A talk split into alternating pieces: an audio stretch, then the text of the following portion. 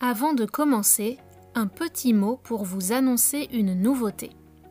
Si vous aimez ce podcast et voulez m'aider à continuer, vous pouvez montrer votre soutien en rejoignant la communauté Patreon sur patreon.com slash cathyintro. p-a-t-r-e-o-n.com slash c-a-t-h-y-i-n-t-r-o.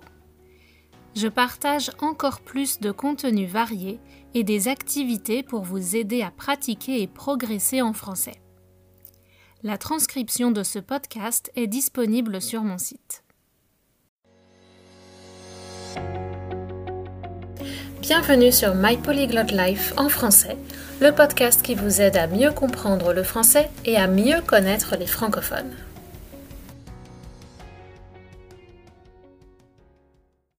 Bienvenue dans la dernière partie de ce podcast sur le travail. On a vu dans les épisodes précédents comment on travaille en France et pourquoi certaines personnes ne sont pas satisfaites de la place qu'occupe le travail dans leur vie. Mais quand on parle des Français et du travail, on peut difficilement éviter le sujet de la grève. Est-ce à cause de l'insatisfaction au travail que nous faisons la grève? Pourquoi ne règle-t-on pas les problèmes en interne dans les entreprises? Et enfin, est-ce que c'est une pratique vraiment efficace? C'est ce que nous allons voir dans l'épisode d'aujourd'hui. En général, la France est organisée de façon très centralisée et verticale. Il y a peu de concertation, les ordres sont donnés au plus haut niveau, et ceux qui sont aux étages inférieurs obéissent. Ils ont peu d'autonomie. C'est une tradition très ancrée en France, non seulement dans l'ancien système monarchique, mais aussi après la Révolution française. Les premiers créateurs de la République française pensaient qu'il ne devait pas y avoir d'intermédiaire entre l'État central et le peuple. Les syndicats ont ainsi été interdits jusqu'à la fin du XIXe siècle et n'ont été intégrés dans les entreprises qu'après mai 1968. Ils ne font pas partie de la culture française et seul un petit pourcentage des travailleurs est syndiqué. Environ 8% dans le secteur privé, un peu moins de 20% dans le secteur public d'après les chiffres de l'OCDE. Après la Seconde Guerre mondiale, alors que les pays d'Europe du Nord, l'Allemagne et l'Angleterre par exemple, ont plutôt adopté un système de régulation pacifié où la négociation précède le conflit, la France a choisi la voie inverse. D'abord, les décisions sont annoncées, puis les partis qui ne sont pas favorables protestent et engagent un conflit, et enfin les négociations peuvent avoir lieu. En France, c'est majoritairement l'État qui régit le droit social et les conditions de travail, alors que dans d'autres pays, il y a beaucoup plus d'accords internes au niveau des entreprises ou des corps de métier. Dans ce cas, les négociations se passent principalement dans la sphère économique, tandis qu'en France, elle se passe plutôt dans la sphère politique. Dès lors, la grève est-elle le seul recours pour obtenir des droits pour les salariés? La méthode conflictuelle française a permis d'obtenir des avancées majeures en termes de droit du travail, et la majorité des salariés a pu en bénéficier, même dans les secteurs qui n'étaient pas impliqués dans les mouvements de grève. Ainsi, au début du XXe siècle, les syndicats et les grévistes ont pu obtenir une protection contre les accidents du travail, une réduction progressive du temps de travail, un allongement des congés payés ou encore des hausses de salaire. Si vous vous intéressez à l'histoire du XXe siècle, je vous invite à découvrir les événements passionnants qui se sont déroulés en mai 1936 avec le Front populaire et en mai 1968 deux périodes majeures qui ont influencé la formation de la société française telle qu'on la connaît aujourd'hui. En France, les grèves sont souvent accompagnées de manifestations pendant lesquelles les syndicats et les grévistes défilent dans les rues en affichant leurs revendications. Comme ces marches sont visibles et que les grèves ont souvent un impact sur la vie de tous, notamment en limitant les possibilités de se déplacer, on a souvent l'impression que les Français font plus la grève que les autres. Cependant, si on compare avec les pays européens, on constate que ce n'est pas vrai. Au contraire, d'après un article de Slate datant de 2020, on compte moins de jours de grève par salarié en France que chez les voisins européens. Actuellement, On remarque même une modification du format de la grève en France. Elle est remplacée par ce qu'on appelle les débrayages, des mini-grèves de quelques heures dont l'objectif est de perturber le bon fonctionnement de l'entreprise et de diminuer la productivité pour obliger les dirigeants à négocier. Toutefois, depuis 1995, année où le gouvernement a décidé d'annuler une réforme du système des retraites suite aux nombreuses manifestations, on peut se demander si faire la grève est encore utile. Peu d'avancées significatives ont été obtenues récemment suite à une grève. Traditionnellement, les grèves étaient majoritairement des mouvements ouvriers et revendiquaient de meilleures conditions de travail. Mais avec la tertiarisation de l'économie, elles ont peu à peu changé de visage. La tertiarisation, c'est le développement du secteur des services par opposition au secteur primaire qui est l'agriculture et au secteur secondaire qui est l'industrie. Mais 1968 a marqué un tournant quand la grève des ouvriers s'est transformée en grève étudiante et intellectuelle. Alors que le poids des ouvriers dans l'économie ne cesse de diminuer, on a parfois l'impression que les mouvements de grève récents sont l'apanage, le privilège des fonctionnaires. Cela crée parfois un clivage, une séparation, entre les Français eux-mêmes. Il y a ceux qui peuvent faire la grève et les autres. En effet, le statut de fonctionnaire comporte un certain nombre de caractéristiques que n'a pas le statut de salarié du secteur privé. Dans certaines grèves, les salariés du privé ont parfois l'impression que les grévistes se battent pour leurs privilèges, mais que cela ne les concerne pas. Dans ce cas, les mouvements de grève sont impopulaires et alimentent un climat malsain de rivalité dans la population.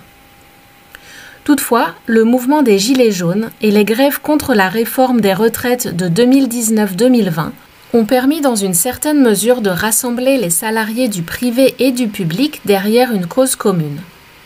Néanmoins, contrairement à 1995, les grèves n'ont pas permis d'obtenir satisfaction. En effet, les dirigeants d'entreprises et de l'État se sont adaptés à ce système conflictuel et l'utilisent finalement à leur avantage.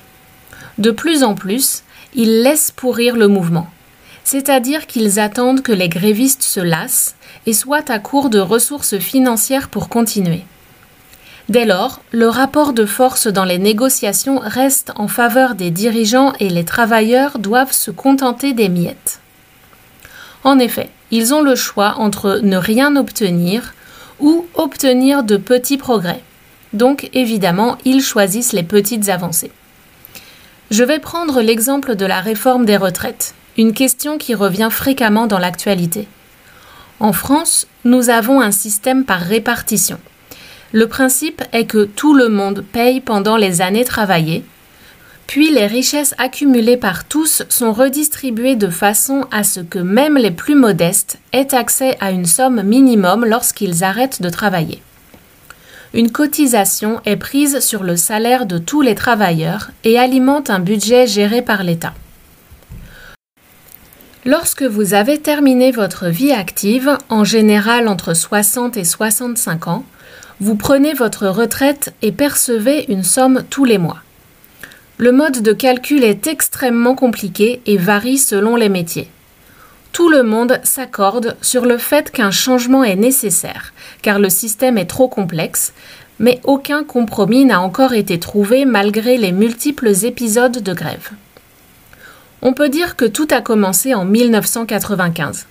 Cette année-là, le gouvernement mené par Alain Juppé propose un projet de réforme des retraites qui se heurte à une forte opposition de la part des syndicats et d'une grande partie de la population.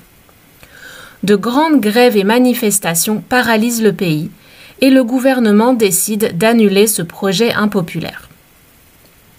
En 2003, les fonctionnaires se mettent à nouveau en grève contre le plan Fillon, du nom du Premier ministre qui proposait une nouvelle réforme des retraites. Cette fois-ci, le gouvernement tient bon et une première réforme a lieu. En 2019, en octobre, commence un nouveau mouvement pour protester contre la dernière proposition en date, toujours sur le même thème des retraites. Même si la majorité de la population soutient ce mouvement au début, le gouvernement essaye à nouveau la stratégie de l'attente en ne lâchant aucune concession. Le conflit bloque une grande partie de la région parisienne. Au bout de plusieurs semaines, le gouvernement consent à négocier, c'est-à-dire accepte de négocier avec les syndicats sur le financement de la réforme, mais pas sur le fond, pas sur les principes généraux, et leur donne un ultimatum de trois mois pour arriver à un accord. Personnellement, ça me paraît très peu pour un dossier aussi complexe. Pour finir, le gouvernement a utilisé un dispositif de la Constitution qui s'appelle l'article 49.3, 49.3, pour imposer la réforme, mais sans attendre d'avoir réglé la question de son financement. Ça me paraît être le monde à l'envers. Quand j'entame un projet, j'essaye d'abord de trouver les ressources financières.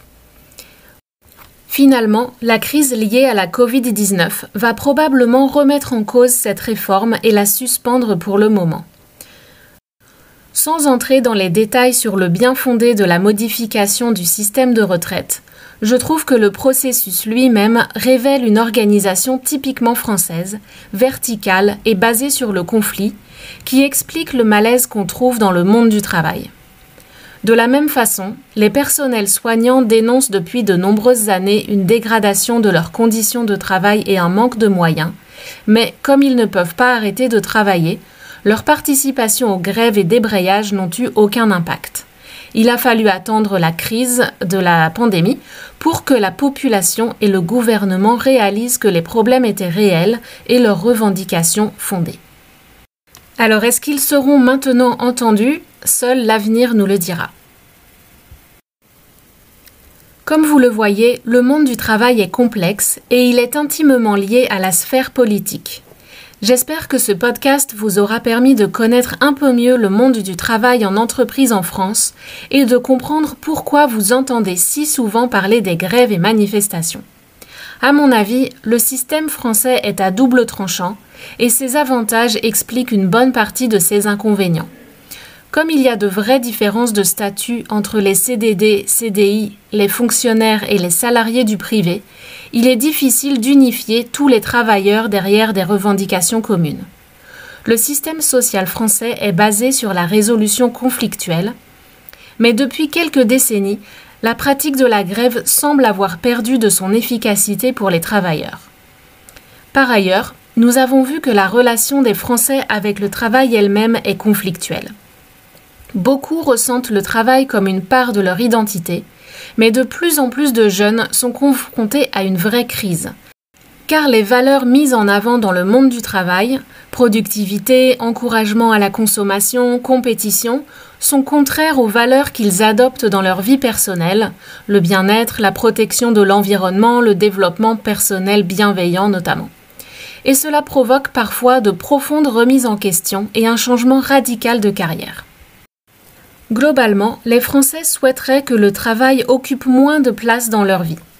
Jusqu'à maintenant, le temps libre libéré était souvent consacré aux loisirs et aux voyages, mais à l'avenir et encore plus après la situation vécue pendant la pandémie de Covid-19, on devra peut-être envisager d'autres moyens d'utiliser notre temps libre. Par exemple, en cherchant à faire des activités qui ont du sens et qui sont en accord avec nos valeurs personnelles des activités qui sont importantes pour la société. Et si finalement, pour donner du sens à son travail ou mieux le vivre, on devait commencer par donner du sens à ce qu'on fait à côté? Je vous laisse sur ces quelques pistes de réflexion et j'aimerais vous demander comment est perçu le travail dans votre pays, comment s'organise une journée de travail typique et une carrière typique. Est-ce qu'il est courant de faire la grève? Est-ce que les jeunes suivent encore le modèle de leurs parents? Venez en discuter sur les réseaux sociaux ou en séance privée avec moi. Voilà, si vous aimez ce podcast, n'oubliez pas de vous abonner et d'en parler autour de vous et je vous dis à très bientôt sur My Polyglot Life en français.